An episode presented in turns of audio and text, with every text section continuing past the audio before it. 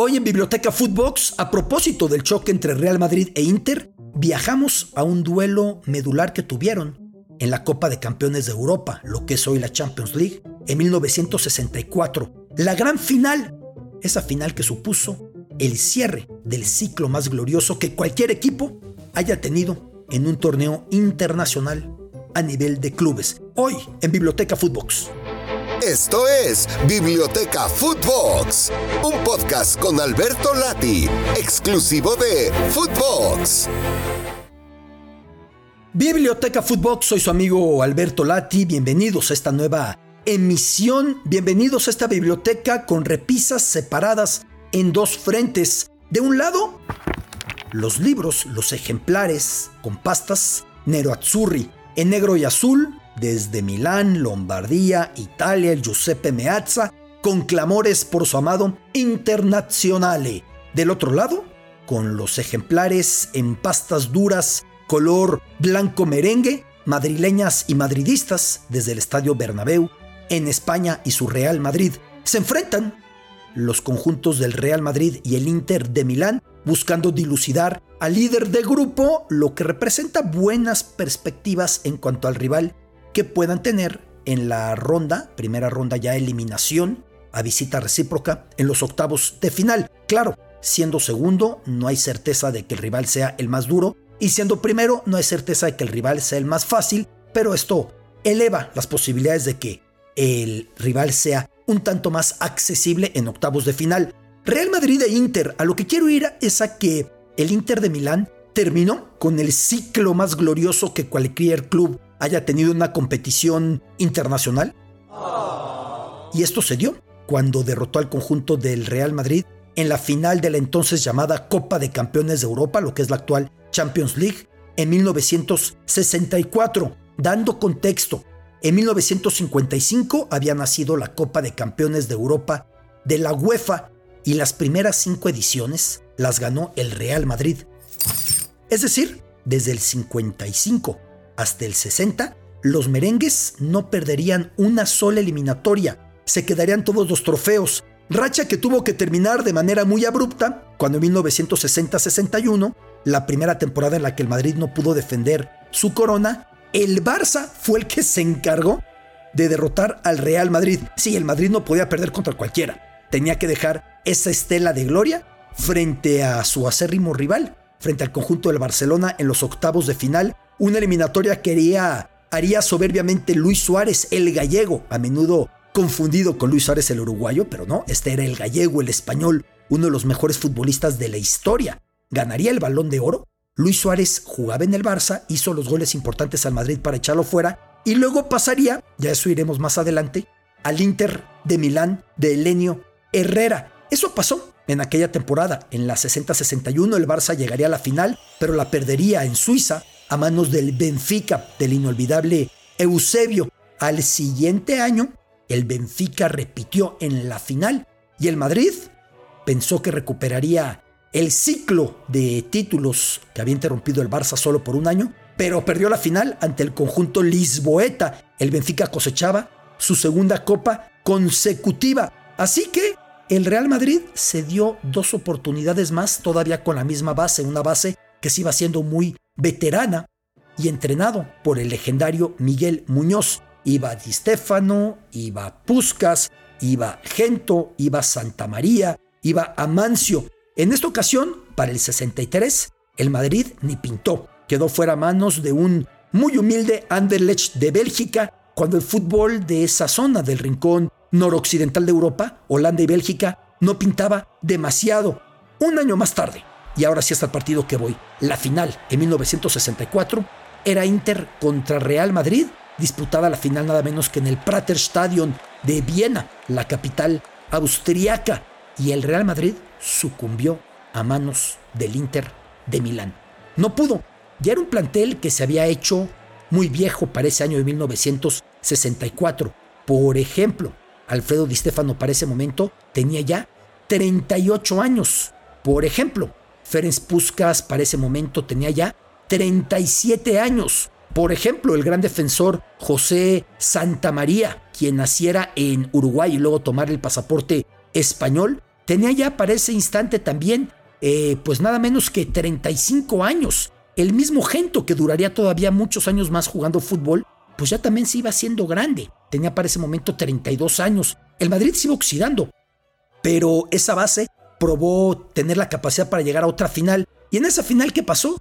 Que el Inter del inolvidable Elenio Herrera en la conducción se impuso 3 por 1 con par de anotaciones del gran Sandro Mazzola, con Luis Suárez, el gallego del que hablé antes en la cancha, con un brasileño que era un gran futbolista, hizo una larga trayectoria en el fútbol italiano, me refiero nada menos que al gran Jair da Costa, también en el terreno de juego, por ella estaba en la defensa eh, Burnich, quien fuera al Mundial 70 unos años después, y Giacinto Facchetti, quien fuera un soberbio defensor. Era un muy buen equipo este del conjunto italiano, pero sobre todo tenía a Elenio Herrera en la conducción. Un Elenio Herrera que había nacido ante el Río de la Plata, pero que luego había hecho carrera como futbolista en Marruecos, a donde emigró su familia, y nada menos que en eh, Francia. Ya como entrenador empezó en la propia Francia con el Stade francés, un equipo parisino que ya luego se lo tragaría la historia y al paso del tiempo se desarrollaría Elenio Herrera en España, dirigiendo al Valladolid, al Atlético de Madrid, al Málaga, a La Coruña, al Sevilla y finalmente al Barcelona. Ahí estaría trabajando Elenio Herrera hasta que el Inter de Milán se lo llevó y en el Inter tuvo un nivel de éxito tremendo, conquistando dos copas de campeones de Europa con su catenacho, con su manera de pararse. Un Elenio Herrera que siempre protestó que en España no se le apreció su revolución, su vanguardia, su parado hermético con un colectivo muy cerrado al contragolpe y que en Italia fue adorado, pues Elenio Herrera dirigía aquel Inter de Milán, muy detestado por la afición merengue porque había dirigido al Atlético, porque había dirigido al Barcelona, porque donde estaba siempre había escándalo y declaraciones y provocaciones, era un personajazo. Elenio Herrera, de al llegar al Inter, y con Luis Suárez, ex barcelonista, derrotó al Real Madrid. ¿Qué tanto le dolió? al Real Madrid aquella derrota en la Champions de 1964, habiendo ganado las cinco primeras, habiendo eh, caído en las tres siguientes y siendo a la cuarta a la que intentaba recuperar su copa, su trofeo, pues dolió tanto que Alfredo Di Stefano terminó por salir ese verano del conjunto madridista. ¿Qué diría Di Stefano cuando se fue del cuadro del Real Madrid? En su soberbia autobiografía que de verdad es muy recomendable. Gracias vieja, se llama. Declara Di Stefano. Me despidieron con nocturnidad y alevosía. De esa manera lo planteaba. Es común que en los equipos grandes, pero tristemente más en el Real Madrid, las grandes leyendas no salgan de buena manera. Recientemente Cristiano Ronaldo, Iker Casillas, Raúl González, pero en su momento Alfredo Di Stefano. Con 38 años sería el español de Barcelona y en el español, dirigido por quién? Por Ladislao Kubala, el que fuera el mejor futbolista del Barça en su generación.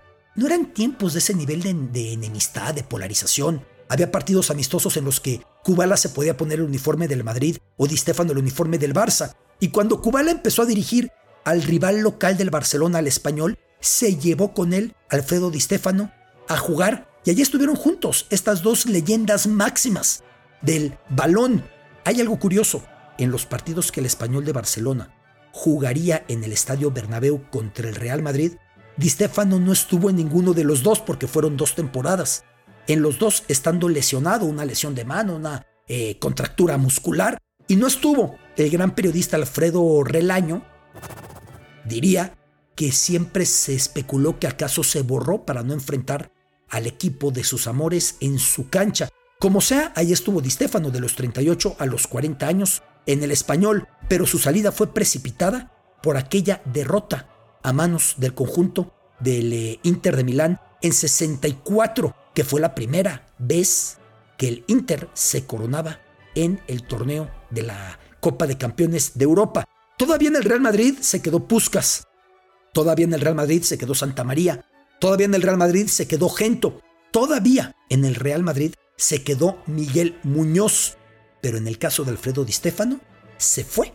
Después de esa derrota, como él dice, con nocturnidad y alevosía. O sea que lo agarraron distraído y en lo oscurito para echarlo Santiago Bernabéu del Madrid y todo por esa derrota frente al Inter que dejó un dolor tremendo. El Real Madrid volvería a ganar la Copa de Campeones de Europa un par de años después, nada menos que a manos del Partizan, el denominado Real Madrid Yeye, todavía con gente ya muy veterano, pero con un plantel muy diferente, que tenía un gran mediocampista llamado Manuel Velázquez, era un soberbio jugador aquel del Real Madrid Yeye, que era digamos el gran gestor del fútbol de aquel eh, conjunto merengue que logró volverse a coronar en Europa. Desde esa coronación que tuvo el Real Madrid en la que quedaba Gento como viejo estandarte y Miguel Muñoz todavía, Miguel Muñoz en la eh, conducción del plantel y Pirri, por cierto, en la cancha, y Manuel Sanchís, el padre del Sanchís, que luego ya estaría también jugando en la defensa.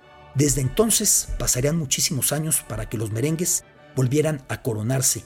Nada menos que hasta los 90, con el gol en el 98 en Ámsterdam de Peja Mijatovic contra la Juventus. Pero detrás quedó esa derrota contra el Inter del legendario Elenio Herrera y el dolor que supuso, porque a raíz de esa derrota, Alfredo Di Stefano dejaría el conjunto del Real Madrid y ya nada, ya nunca nada volvería a ser igual.